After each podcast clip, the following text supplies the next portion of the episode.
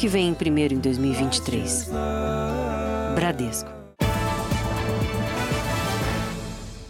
Olá, boa noite. Boa noite. Os criminosos têm um objeto de desejo, um produto específico que domina as estatísticas dos mais roubados. Números revelados pela Secretaria de Segurança Pública de São Paulo mostram que o celular é de longe o item mais cobiçado pelos ladrões. As vítimas podem estar caminhando nas ruas ou até mesmo dentro dos carros. O flagrante foi na madrugada de hoje em Budas Artes, região metropolitana de São Paulo. Dois homens de moto tentaram roubar o celular de uma pessoa que caminhava pela rua. O homem reagiu, derrubou a motocicleta e, logo em seguida, um guarda civil municipal apareceu. Ele disparou contra os ladrões que tentaram fugir, mas foram atingidos e morreram.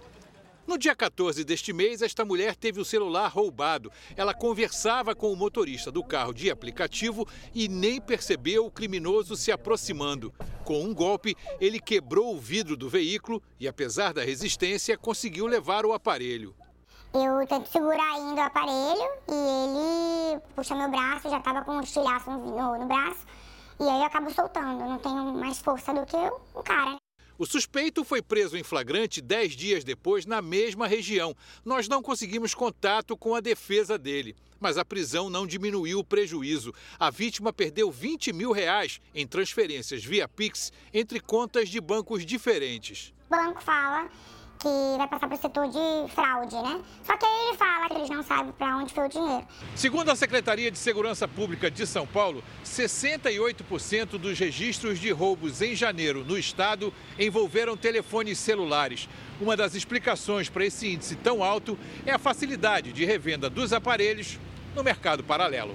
Com uma câmera escondida, nossa equipe foi à zona leste da capital paulista, a uma feira conhecida como Feira do Rolo, que reúne vendedores de produtos de origem duvidosa. Há várias bancas com celulares à venda e a negociação acontece à luz do dia. Um homem aparece com vários aparelhos na mão. Para este especialista, o fato de que o Brasil tem mais linhas de celular do que pessoas acaba estimulando esse comércio criminoso. A gente precisa comprar, precisa consertar, quebrou uma peça, o pessoal pega e vende picado, vende o aparelho, cada um de uma forma irregular, é crime, mas passa esse celular para frente. Ele recomenda não mexer no aparelho quando estiver dentro do veículo. Aí fica mais difícil para o criminoso, porque o criminoso ele fica olhando. Opa, ali tem um celular. Isso a jovem que foi roubada já passou a fazer. A primeira coisa que eu faço é fechar os vidros e sentar no meio. E o celular eu deixo dentro da bolsa, com a bolsa no chão, com os pés em cima da bolsa. Eu nem mexo mais. Veja agora outros destaques do dia. Ministro da Fazenda diz que volta dos tributos causará um aumento de 47 centavos por litro de gasolina.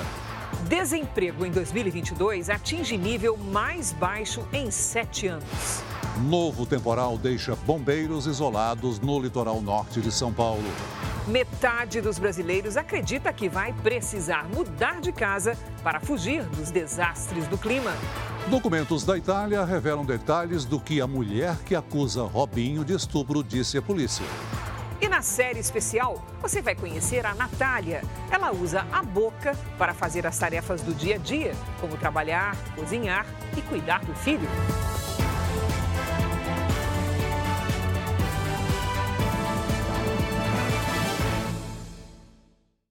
Oferecimento: cartões Bradesco, muito mais benefícios.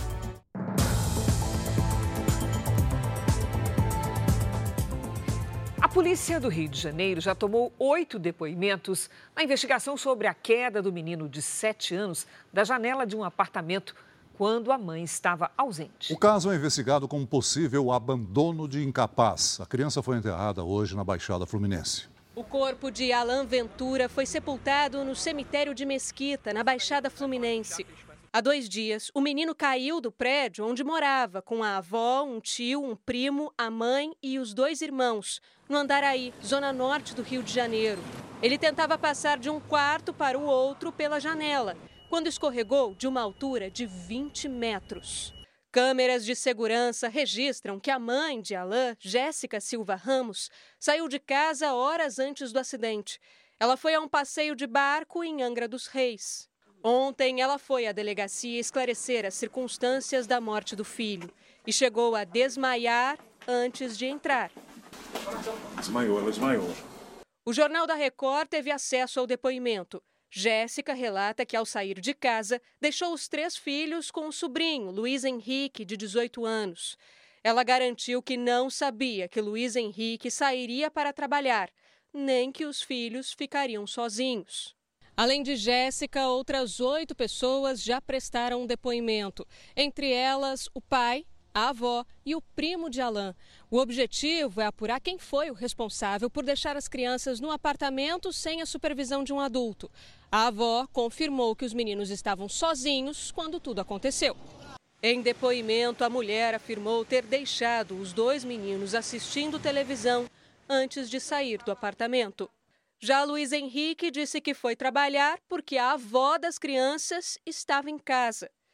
O caso é tratado pela polícia como abandono de incapaz com resultado de morte. Voltou a chover forte hoje em São Sebastião, litoral de São Paulo. Houve queda de árvores e deslizamentos na rodovia Rio Santos. Dez dias depois da tragédia que matou 65 pessoas na região, os moradores estão com medo dos temporais.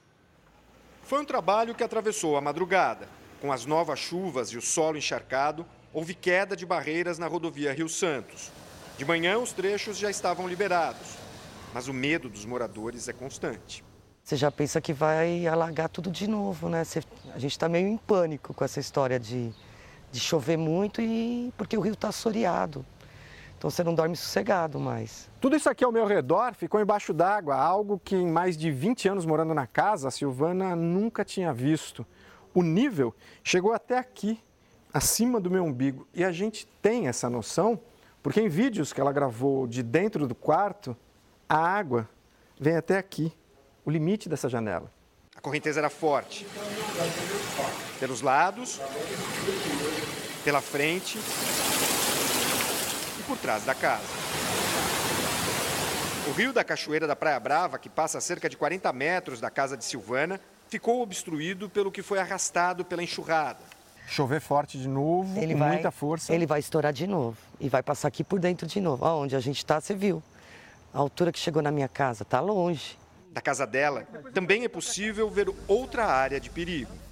Essa é a cachoeira de Toque Toque Grande. Ela sempre existiu, mas antes só dava para ver o trecho da queda d'água.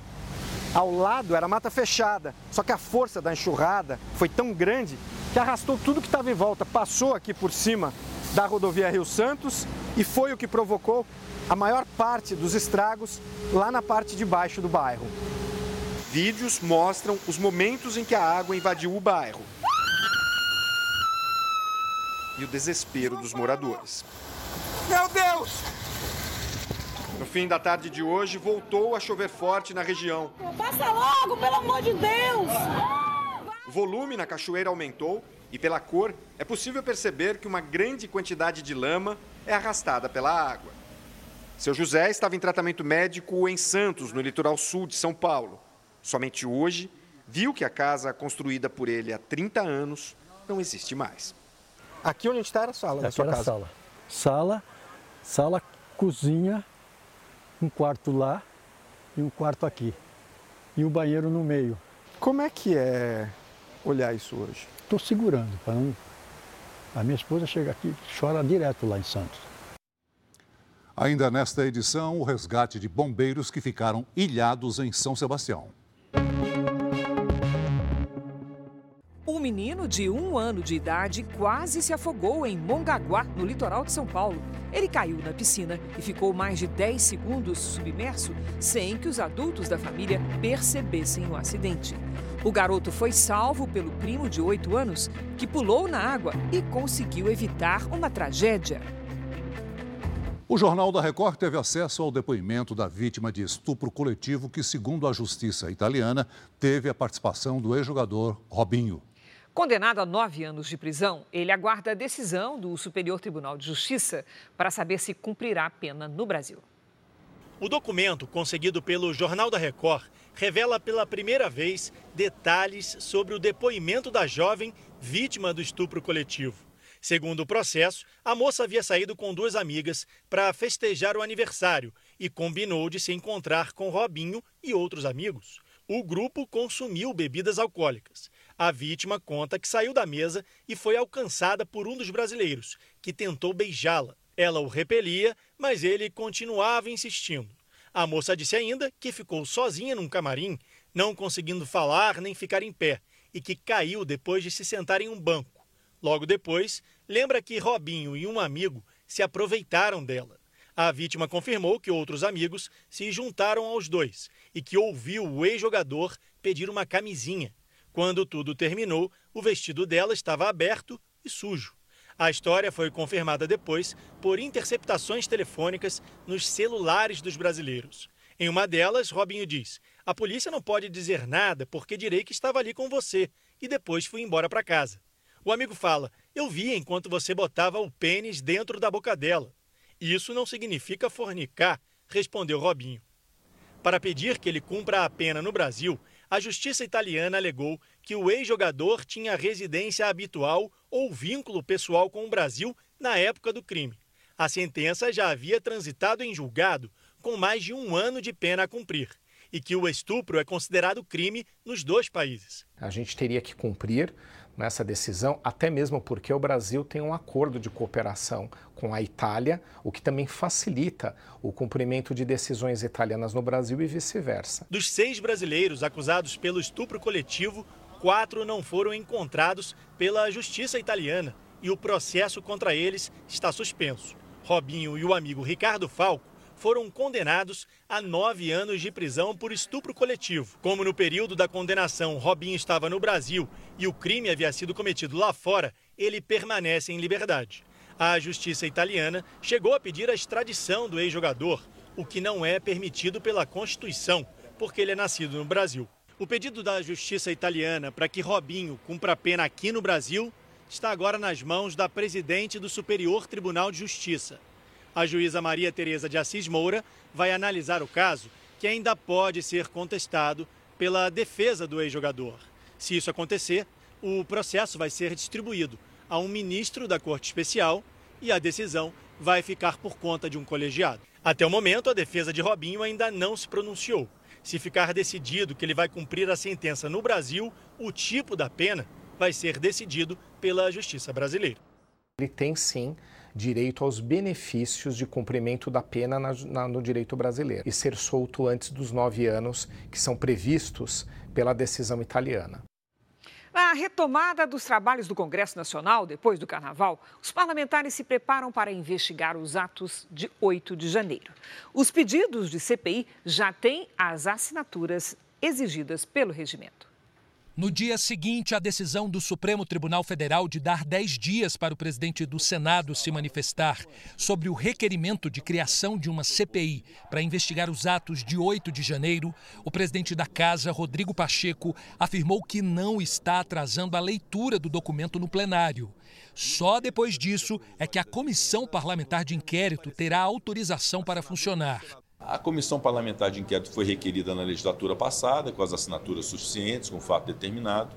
Agora, nós naturalmente precisamos consultar aqueles senadores que assinaram a CPI sobre a manutenção e a ratificação dessas assinaturas, porque houve uma mudança de legislatura. Então, havendo essa ratificação, será feita a leitura do requerimento no plenário. Não há nenhum tipo de demora por parte da presidência do Senado, porque sequer a oportunidade de uma sessão para leitura aconteceu. Em outra frente, parlamentares de oposição ao governo articulam a criação de uma CPI mista, ou seja, com deputados e senadores para investigar a atuação de autoridades federais nos atos de 8 de janeiro.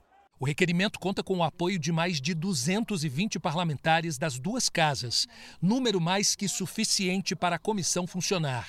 A ABIN informou que avisou com antecedência a pelo menos 48 órgãos do governo federal sobre prováveis ataques que aconteceriam no 8 de janeiro. O que foi que o governo federal fez? Aconteceu de fato esses avisos? Quem os recebeu? Quais providências foram tomadas? Além das comissões de inquérito, os parlamentares também estão mobilizados para avançar com a proposta de reforma tributária. Hoje, integrantes do grupo de trabalho que trata desse tema se reuniram para definir um plano de ação. A ideia é que no prazo de 90 dias seja apresentado um relatório que será analisado pelo plenário aqui da Câmara. O ministro Alexandre de Moraes, do Supremo Tribunal Federal, mandou soltar 173 pessoas que foram presas após os atos de vandalismo de 8 de janeiro. Moraes determinou que todos usem tornozeleira eletrônica, fiquem fora das redes sociais, não se comuniquem com os demais investigados e não saiam do país. O ministro considerou que essas pessoas poderão responder em liberdade porque não estão entre os financiadores ou executores principais da depredação. Continuam presos 767 participantes dos ataques às sedes dos três poderes. Vamos agora ao vivo a Brasília, porque o enviado especial dos Estados Unidos para o clima, John Kerry, afirmou que vai tentar viabilizar uma doação equivalente a 47 bilhões de reais para o Fundo Amazônia. Quem tem as informações é o nosso colega Clébio Cavagnoli. Olá, Clébio, boa noite. Boa noite a vocês, Cris e Celso. John Kerry disse que a legislação atual dos Estados Unidos prevê metade desse valor, mas acredita que possa aprovar junto aos parlamentares americanos a nova doação. Hoje, Kerry participou de uma reunião com a ministra do Meio Ambiente, Marina Silva, e reiterou a importância de investimentos em projetos para cuidar da floresta e conter as mudanças climáticas. Hoje, o saldo do Fundo Amazônia é de quase 5 bilhões e meio de reais, pouco mais de 10% do valor citado pelo enviado dos Estados Unidos. Os atuais doadores são a Alemanha e a Noruega. Elise Matsunaga, condenada a 16 anos de prisão pelo assassinato do marido, é investigada agora por suposto uso de documento falso. Ela teria adulterado um atestado de antecedentes criminais para conseguir um emprego numa empresa de construção civil. Elise mora em Franca, interior de São Paulo, e cumpre pena em liberdade condicional. A Polícia Federal realizou hoje uma operação contra o tráfico internacional de armas, acessórios e munições em Santana do Livramento, fronteira com o Uruguai. 11 mandados judiciais de busca e apreensão foram cumpridos. Cinco pessoas foram presas. A Vigilância Sanitária do Amapá investiga as mortes em alto mar a bordo de um navio que veio da África do Sul. As vítimas são dois engenheiros de máquinas. Eles foram encontrados sem vida num dos banheiros após o turno de trabalho. A embarcação ancorou no rio Amazonas. Veja ainda hoje: comunidades quilombolas que vivem em áreas isoladas começam a receber a vacina bivalente contra a Covid. Desemprego no Brasil cai ao menor nível em sete anos. Quase metade dos brasileiros deve mudar de endereço nos próximos anos por causa das mudanças no clima.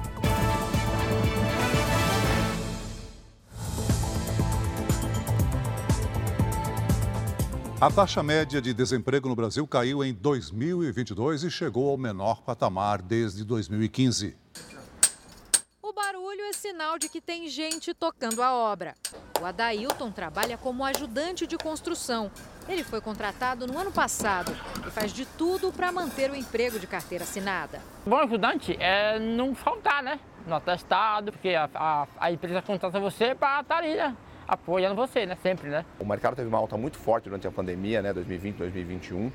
É, e essa alta se manteve agora em 2022 e 2023. E agora acreditamos que vai ficar estabilizado, não está caindo as vendas, está estabilizada com relação ao ano passado. Os dados divulgados hoje pelo IBGE apontam uma melhora do mercado de trabalho em relação ao período anterior à pandemia de Covid-19. A taxa média de desemprego no país foi de 9,3% em 2022, o menor índice desde 2015. A partir de 2016, o desemprego acelerou e oscilou até 2020, quando a pandemia afetou o mercado de trabalho e a desocupação chegou ao pior nível da história. Com a retomada da economia, 2022 fechou o ano com quase 99 milhões e 500 mil brasileiros trabalhando. O próprio fato de ter mais gente mais empregada ajuda a girar a economia, porque tem mais salários, então isso faz com que as pessoas também consumam mais e isso estimula vários outros setores. Comércio e serviços puxaram a alta nas contratações, mas o setor de construção civil também gerou empregos. Há oito anos nessa área, Adailton conta o segredo para ser um bom ajudante de obra. Muita correria, né? A inadimplência bate um novo recorde. Em quatro estados do país, mais da metade da população adulta está com o chamado nome sujo. Assunto para nossa Patrícia Lages. Oi, Pati, boa noite. Preocupante, né? Preocupante sim, Cris. Boa noite para você, para o Celso. Boa noite para você de casa. Esse tem sido um problemão para muita gente. Os números da inadimplência assustam. Já são mais de 70 milhões de pessoas com dívidas atrasadas, que passam dos 323 bilhões de reais. Esse montante é equivalente ao PIB de Santa Catarina, o sexto maior do país. Em média, 43% da população adulta está com nome sujo. Agora, nos estados do Amazonas, Rio de Janeiro, Amapá, além do Distrito Federal, mais de 50% das pessoas estão inadimplentes. Mas chama a atenção o fato do Distrito Federal aparecer nessa lista, uma das maiores rendas per capita do país, não é mesmo? Ou seja, essas pessoas que ganham mais também não estão não estão conseguindo pagar a conta, é isso? É isso sim, viu, Cris? Olha, a renda pode ser diferente, mas a forma de lidar com o dinheiro tem sido a mesma.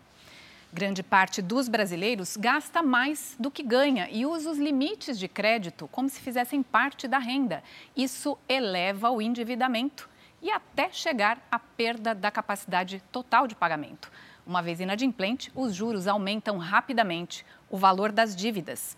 Vale reforçar que os salários não acompanham esse ritmo, mas uma saída podem ser os feirões limpa-nome. É bom ficar atento. Nessa semana, vários mutirões estão oferecendo bons descontos. Então, vale a pena pesquisar e aproveitar. Cris. Obrigada, Paty. A agência nuclear da ONU divulgou que o Irã está acumulando 18 vezes mais reservas de urânio enriquecido do que o permitido. O limite foi estabelecido por um acordo nuclear assinado em 2015. Na Itália, equipes de resgate trabalham nas buscas por dois desaparecidos que estavam numa embarcação de madeira que ficou destruída após um acidente. O barco levava imigrantes e se chocou com as rochas da costa da Calábria. 63 pessoas morreram no incidente, incluindo 14 crianças. Moradores do estado americano da Califórnia se preparam para a chegada de mais tempestades de inverno. Estradas e escolas estão fechadas. Em algumas regiões, a neve chega a 2 metros de altura. A Califórnia também sofre com deslizamentos de terra por conta do solo encharcado. Veja a seguir: bombeiros ficam ilhados durante buscas por vítima da chuva no litoral norte de São Paulo. Com a volta dos impostos e a redução nos preços da Petrobras, a gasolina vai subir 34 centavos e o etanol 2 centavos. Na série especial você vai conhecer uma artista, dona de casa, mãe impecável, que faz tudo isso simplesmente utilizando a boca.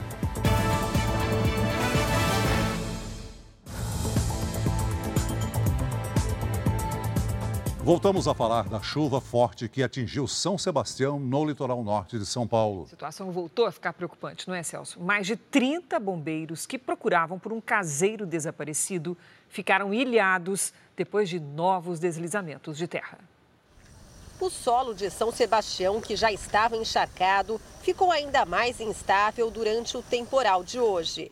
Uma equipe de resgate foi pega de surpresa Barrancos cederam numa área isolada do bairro Baleia Verde, onde os bombeiros fazem busca pelo caseiro Eliseu Alves Pedro, que desapareceu há 10 dias. É essa aqui, ó, desceu ali, lá, desceu lá, e do outro lado também que a gente estava também acabou descendo. 38 pessoas ficaram ilhadas por uma hora.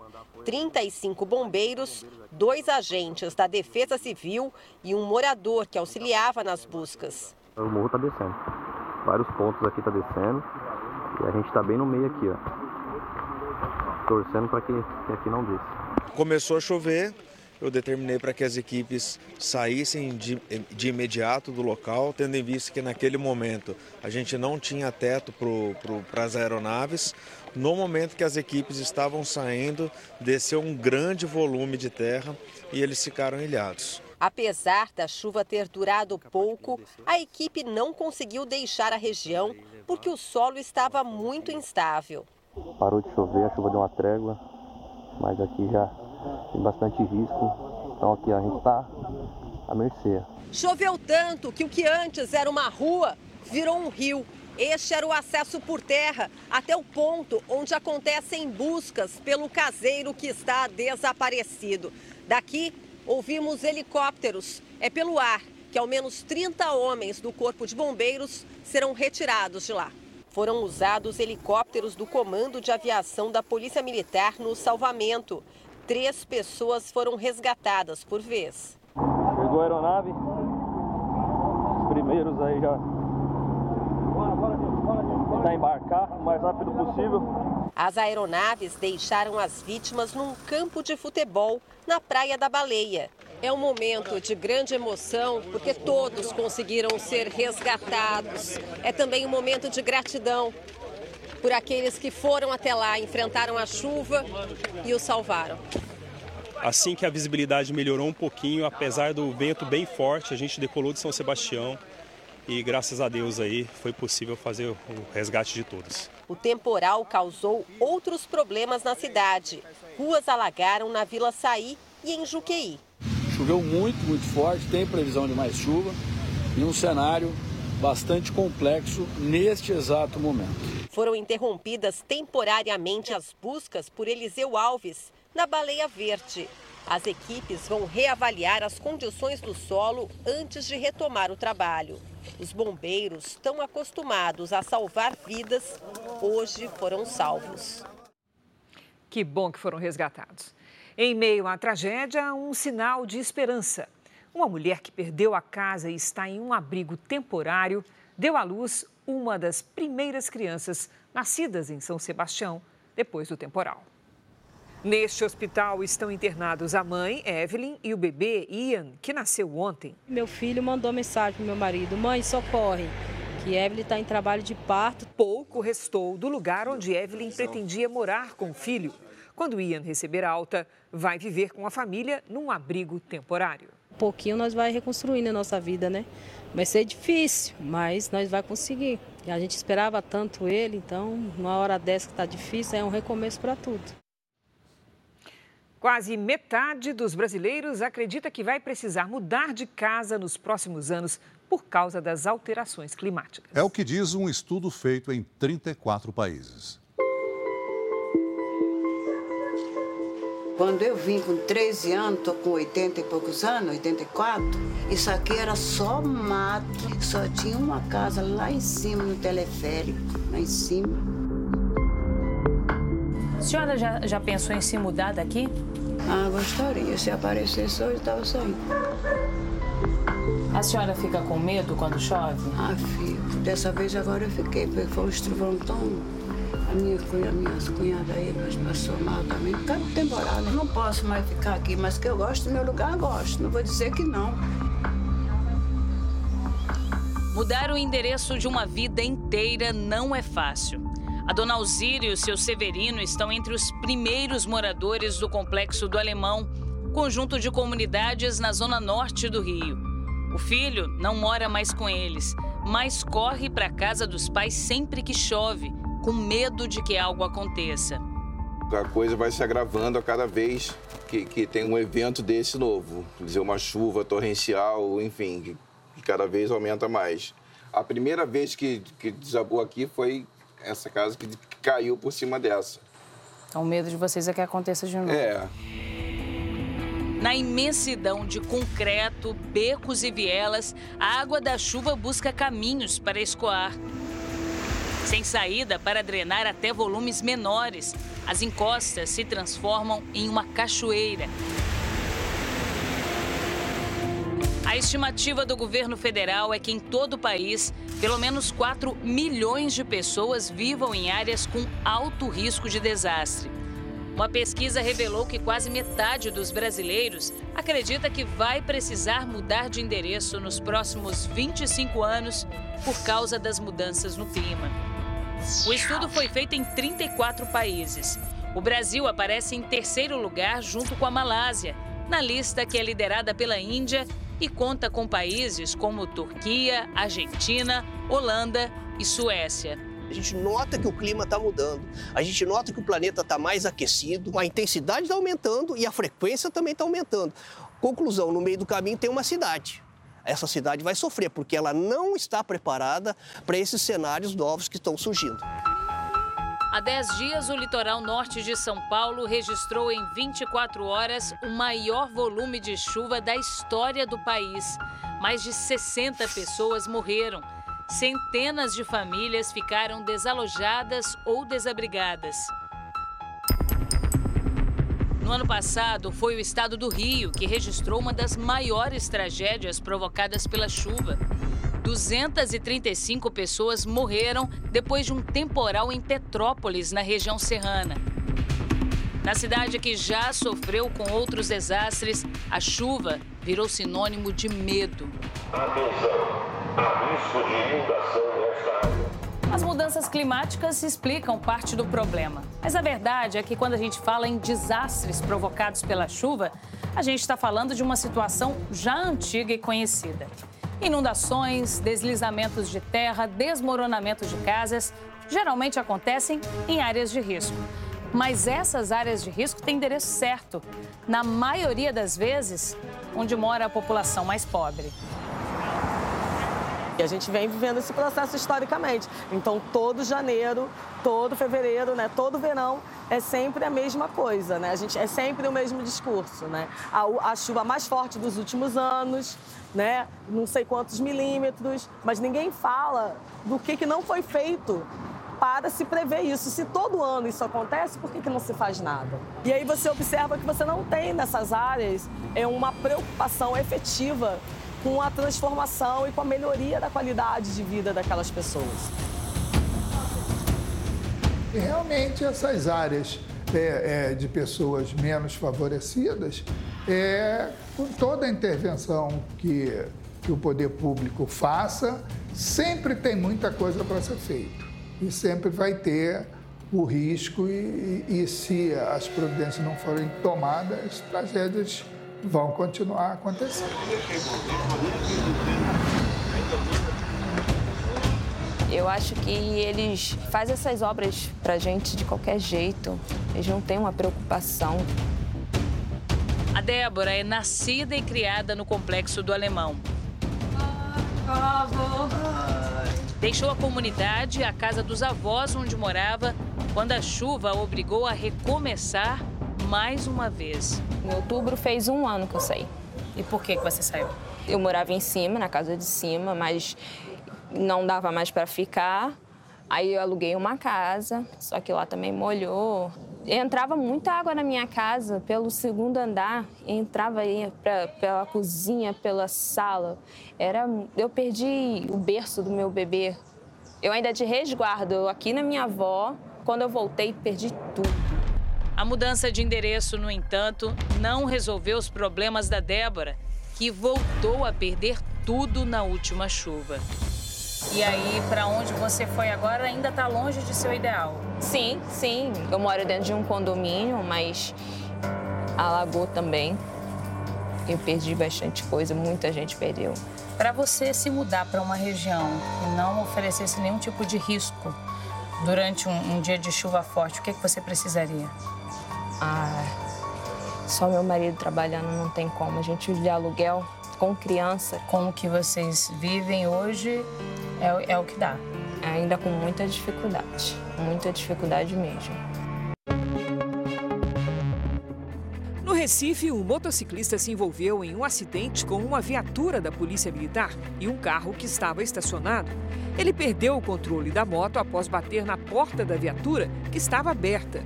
Depois do acidente, os policiais decidiram furar os dois pneus da motocicleta e foram embora sem prestar socorro ao rapaz. Um inquérito foi aberto pela PM para investigar a conduta dos militares.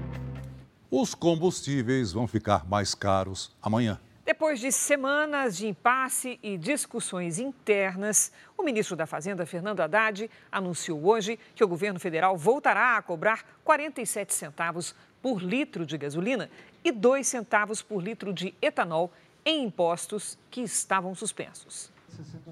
O presidente Lula reuniu os ministros Fernando Haddad da Fazenda, Alexandre Silveira de Minas e Energia e Rui Costa da Casa Civil para definir como seria a volta dos impostos federais sobre os combustíveis. Pouco tempo depois, em um anúncio ensaiado, a Petrobras reduziu os preços de venda para as distribuidoras da gasolina e do diesel, com a intenção de diminuir o impacto com a volta dos impostos federais. A redução para a gasolina foi de 13 centavos e para o diesel de 8 centavos. O mercado reagiu mal ao anúncio da petroleira de redução de preços, no mesmo dia da volta de impostos e as ações da estatal caíram mais de 3%. Ao contrário do que o Ministério da Fazenda havia dito ontem, os impostos federais sobre os combustíveis serão retomados de forma parcial. A partir de amanhã, 47 centavos a mais na gasolina e 2 centavos no etanol. Nas bombas, o impacto na gasolina será de 34 centavos. O ministro Fernando Haddad, que enfrentou um cabo de guerra com a ala política do governo, sai parcialmente vitorioso, já que ele não conseguiu retomar toda a cobrança. Pesou na decisão de voltar apenas com parte dos impostos o desgaste na imagem do presidente com a decisão. Nosso objetivo desde o começo do governo e até mesmo antes do começo do governo, em tratativas com o Congresso Nacional, era recompor o orçamento federal do ponto de vista de receitas e despesas. O orçamento prevê um, déficit de 231 bilhões de reais e nós nos comprometemos a reduzir esse déficit este ano para menos de 1% do produto interno bruto. O Ministério da Fazenda também anunciou que vai tributar a exportação de petróleo bruto por quatro meses, para cumprir a promessa de arrecadar cerca de 28 bilhões de reais este ano com os combustíveis e melhorar o resultado das contas públicas. Pelo Brasil, a realidade já é de aumentos. Os reajustes já começaram mesmo antes do anúncio das medidas. Em Brasília, a gasolina que era vendida a cerca de R$ 4,70 na semana passada já era encontrada a R$ 5,19 hoje. Os preços também subiram no Rio de Janeiro e em São Paulo. É, e por causa dessa situação, muitos consumidores estão inseguros sobre o preço dos combustíveis. E correram para abastecer o tanque já nesta terça-feira. Foi um dia de expectativa para o motorista de aplicativo Marcelo. Ele trabalha 10 horas por dia em São Paulo e está preocupado com a volta da cobrança de impostos federais, como PIS, COFINS e CID, sobre os combustíveis. As nossas contas não diminuem, entendeu? Pelo contrário, só aumenta. E a gente tem que fazer aquele, toda aquela logística para a gente poder arcar com as nossas responsabilidades. Num primeiro momento, a gente pode pensar, parece pouco, são só alguns centavos. Mas para quem trabalha no trânsito, gastando quatro até cinco tanques de combustível por semana, todo centavo conta. Tem que ser tudo num lápis, senão você toma prejuízo. Um pouquinho que aumenta faz diferença. Sim, toda a diferença. Hoje, nos postos, muita gente resolveu encher o tanque. Eu já estou pensando em, em, economizar hoje. Tá meio tanque, colocar mais um pouquinho para economizar um pouquinho. Os impostos que incidem no combustível interferem não só no bolso do consumidor. A expectativa é que tenha um impacto na inflação aí ao longo de março e abril de, de meio a um ponto percentual. Esse impacto deve ficar bastante limitado ao bolso do consumidor uh, que põe gasolina para rodar com seu veículo ou para os táxis, aplicativos que usam combustível para o seu trabalho, mas não será um impacto generalizado como seria no caso do diesel. Hoje mais cedo, as pancadas de verão causaram transtornos em São José dos Campos, no interior de São Paulo. Em 30 minutos, choveu o esperado para dois dias na cidade. Tanta água em pouco tempo fez ruas do centro de bairros da região norte virarem rios. A Defesa Civil interditou cinco imóveis. Olha, além disso, na última tarde de fevereiro, só a região metropolitana de São Paulo registrou mais de 16 mil raios. A gente tem que conversar sobre isso com a Lidiane Sayuri. Oi, Lid, que loucura, hein? E março, vai continuar assim essa situação? Chuvarada, raio, verão Continua tenebroso. assim, viu, Cris? O que muda é a localização dos temporais. Boa noite para você, Celso. Muito boa noite. Boa noite a todos que nos acompanham. A gente vai observar aqui que nos próximos dias a chuva avança para o nordeste do Brasil Todas as regiões em azul devem registrar chuva acima da média e temperaturas mais baixas que o normal.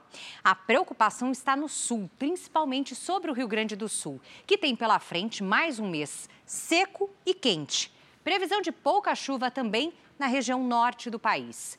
Neste momento, as nuvens de tempestade se espalham sobre o centro-oeste e o norte. Primeiro de março, com cara de verão sol, calor e pancadas de chuva a partir da tarde. Nas manchas claras, que são bem poucas, o tempo fica firme.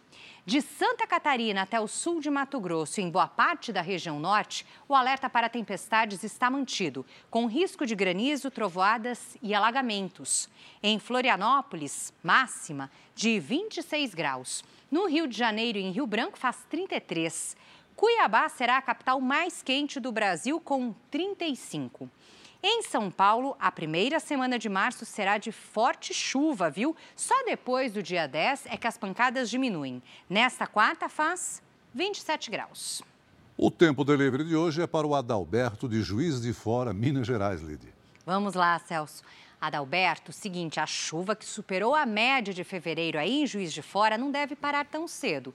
Em março vem mais água. Nesta quarta faz até 28 graus. Na quinta e na sexta, até 29. Participe do Tempo Delivery pelas redes sociais com a hashtag você no JR. Cris, Celso. Obrigada, Lid. Até amanhã, Lid. Uma motorista perdeu o controle do carro, atropelou um homem e invadiu uma loja. O acidente aconteceu em Manaus. De atropelamento só teve ferimentos leves. Já o estabelecimento comercial ficou parcialmente destruído. A estimativa de prejuízo é de cerca de 20 mil reais. A motorista não foi localizada. Nesta semana, começou uma nova fase da campanha nacional de vacinação contra a Covid. Em algumas situações, a vacina vai ser levada à população que precisa receber o imunizante. É o caso de uma população da Bahia integrada por descendentes diretos de escravos. Os profissionais de saúde embarcaram cedo na lancha do SAMU em Salvador. As doses do imunizante bivalente foram levadas em recipientes refrigerados a uma temperatura de 3 graus. A travessia durou uma hora e meia até a ilha de Maré, na Baía de Todos os Santos. Para receber o reforço com a bivalente, é preciso ter tomado pelo menos duas doses da vacina contra a Covid-19. As comunidades quilombolas estão no grupo prioritário.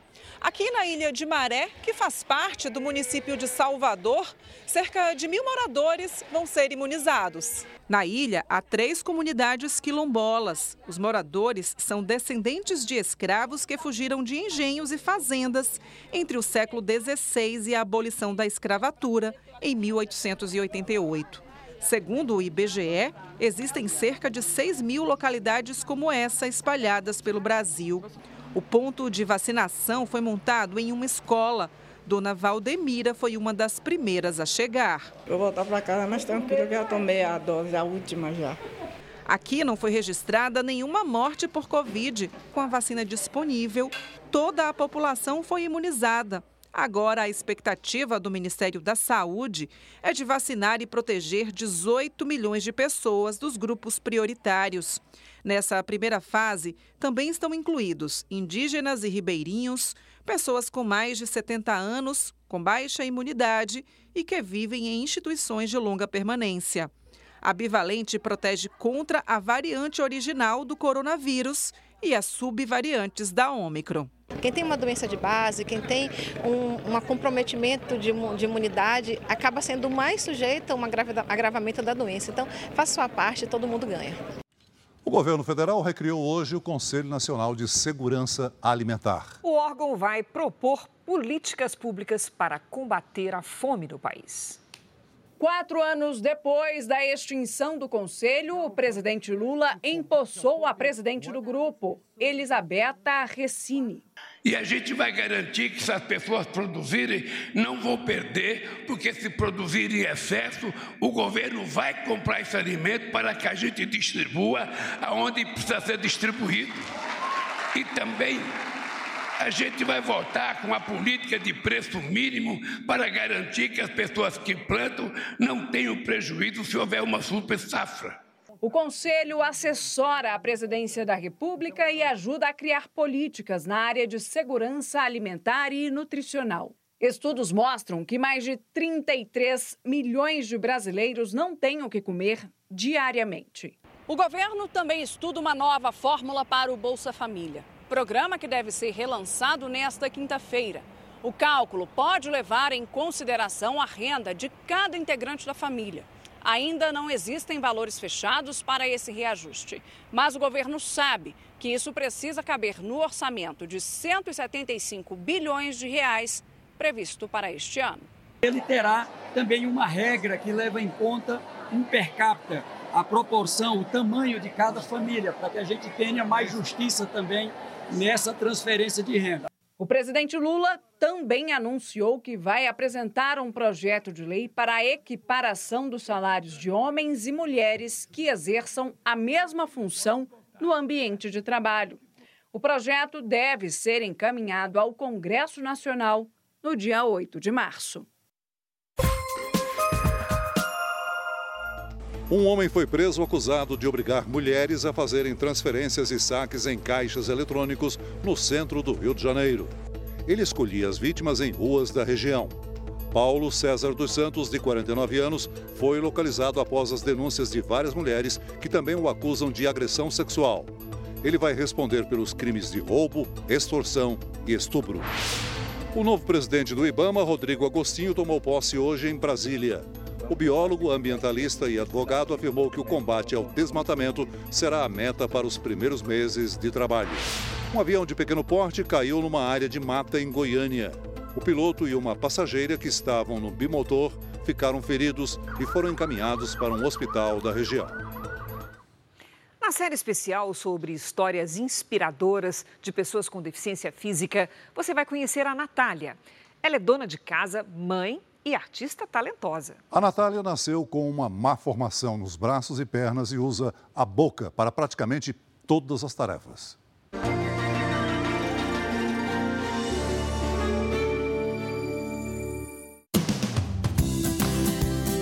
Uma história sobre acreditar sobre realizar o improvável. Nossa aventura é em Barra Bonita, interior de São Paulo. Aqui vive uma mulher que viralizou na internet com um ato tão simples, mas tão significativo: alimentar o filho. Chegamos, hein? Em Barra Bonita. Natália? E aí, tudo bem? Tudo bem, graças a Deus. Prazer. Daniel, tudo bem? Tudo bom. Beleza. E você? Bem, bem, William. William. Soube de você através da internet. O que é internet hoje em dia, né? É. Já chegou viralizando com a sua história e foi da noite pro dia, sim? Foi, foi da noite pro dia. Eu postei, assim, eu postava, né? Uhum. Alguns vídeos de lettering, né? Uhum. Que eu uhum. escrevo com a boca. Sim. E o pessoal começou a perguntar depois como que eu cuido do meu filho, da minha filha. Aí eu comecei a postar. Uhum. Podemos entrar? Claro. Com licença, então. Vamos lá. Com licença. A Natália tem 34 anos, nasceu com artrogripose, uma síndrome congênita que causa a má formação dos membros. A forma com a qual ela lida com os desafios aparentemente simples do cotidiano toca a gente. Até onde você vai no, no cotidiano, no dia a dia? Na verdade, eu acho que eu não tenho muito limite. Não. e há pouco tempo ela descobriu que era uma artista. Todo mundo da equipe aqui ficou encantado com a precisão dos seus movimentos, né? E é, são duas obras de arte, uma que você está produzindo e outra é você executando. Todo mundo é um, é um ser humano especial e merece. Só que, assim, quando a gente faz algo que disseram que não era pra gente fazer, e ainda mais algo que não vem de infância, né? Você, você descobriu isso há pouco Sim, tempo, né? faz dois anos. Sempre gostei de escrever, sempre escrevi com a boca, né? Então, na época de escola também, eu sempre escrevi com a boca, e o pessoal falava, ah, sua letra é bonita, né, tal. E eu comecei a fazer o lettering. Lettering é a arte de desenhar letras. Eu peguei, pegava a imagem e tentava copiar. E o meu marido, bem perfeccionista, ele falava assim: ah, olha, tá bonito, mas não é comprável. Então foi algo que estimulou, né, é, a que eu fosse me aperfeiçoando mais. Depois de alguns cursos e vários pedidos dos seguidores nas redes sociais, ela decidiu ganhar um dinheirinho extra com os desenhos. Tem mês que eu vendo bem, tem mês que eu não vendo nada, né? Então é bem relativo mesmo. É que falta tempo para o tanto de coisa que a Natália faz no dia. Ela cuida da casa toda e também dos dois filhos, a Vitória, de 11 anos, e o Davi, de 7. Davi é autista e precisa de cuidados especiais. O Davi, ele é uma caixinha de surpresa. Na mesma hora que ele tá bem, ele não tá. Temos uma visita ilustre aqui. Dá um abraço. Na nossa entrevista. Vem cá dar um abraço na mamãe. Ah. Vem cá. Ah, mamãe. Tchau, beijo. Como você lida com a rotina de um filho autista? Sua filha já tem 11 anos, ela deve ser uma, uma guardiã dele, assim, né? Como é que Ela é? é uma mocinha, assim, uma responsabilidade incrível. Essa é a realidade, tá? Onde está a Vitória, está Davi. É assim, não é? É. O dia inteiro. Sempre tá comigo. O amor dos irmãos é evidente. E a doçura da Vitória hum, é um capítulo à parte. Você teve que ficar madura antes da época, né? Você teve que aprender a cuidar de uma casa. Como que é essa dinâmica assim, para você? Eu amo ajudar minha mãe, assim. Eu comecei a ajudar ela com, acho que foi 5 anos de idade. Eu já ajudava ela a ir no banheiro, a trocar roupa, essas coisas. Aí quando nasceu o Davi, eu comecei a ajudar com ele também. Mas na cozinha é a Natália quem manda. O William dá suporte quando necessário.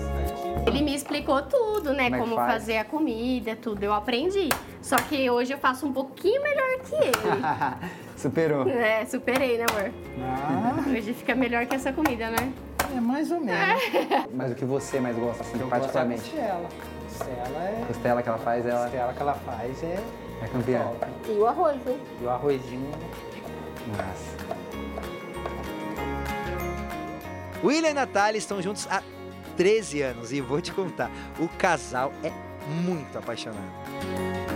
É um presente de Deus mesmo para mim. Eu só tenho que agradecer a Deus por ter colocado ela no meu caminho. Nunca consegui enxergar ela como uma pessoa deficiente. Eu não, não via a deficiência nela. Entendeu? Quando a gente começou a namorar, também vieram sim muitos preconceitos. Falaram que é, ele tinha que arrumar alguém normal, né? E que não daria certo. E deu mais do que certo. William é o maior fã da Natália. Ela é um exemplo, ela é, você olha ela fazendo as coisas assim, dá, é prazeroso ver as coisas que ela consegue fazer. Ele é o meu maior apoiador. Tudo. Não tem o que eu não consiga fazer, porque ele fala, não, você consegue. Se você não conseguir de um jeito, a gente vai tentar de outro, mas você vai conseguir. A casa é uma conquista recente. Veio da doação de muita gente que se comoveu com a história da família. Um alívio no orçamento que permitiu que William trabalhasse aqui mesmo. E assim possa estar sempre por perto. E ela é uma mãezona, É uma né? mãezona, guerreira. Mas não é só de trabalho que vive essa família. Que delícia! Nós vamos pés? A pescaria é a diversão preferida por aqui. No meu vocabulário não tem a palavra desistir. Não tem. Vai acontecer, de um jeito ou de outro. Não sei se vai ser agora, se vai ser mais pra frente, mas vai acontecer. A mãe dela, Dona Nilce, diz que a Natália sempre foi determinada. Ela é assim, se ela falar que vai fazer alguma coisa, pode se preparar e ela vai fazer. Te dá muito orgulho hoje? Orgulho, nossa, muito. Quando eu nasci, os médicos falaram que eu não ia andar, que eu não ia.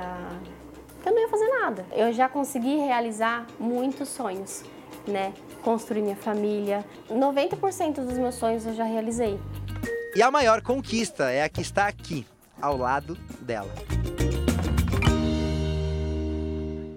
Essa edição termina aqui e à meia-noite e meia tem mais Jornal da Record. Fique agora com a novela Jesus e logo depois de Vidas em Jogo tem Cine Record especial com o filme Invasão do Mundo, Batalha de Los Angeles.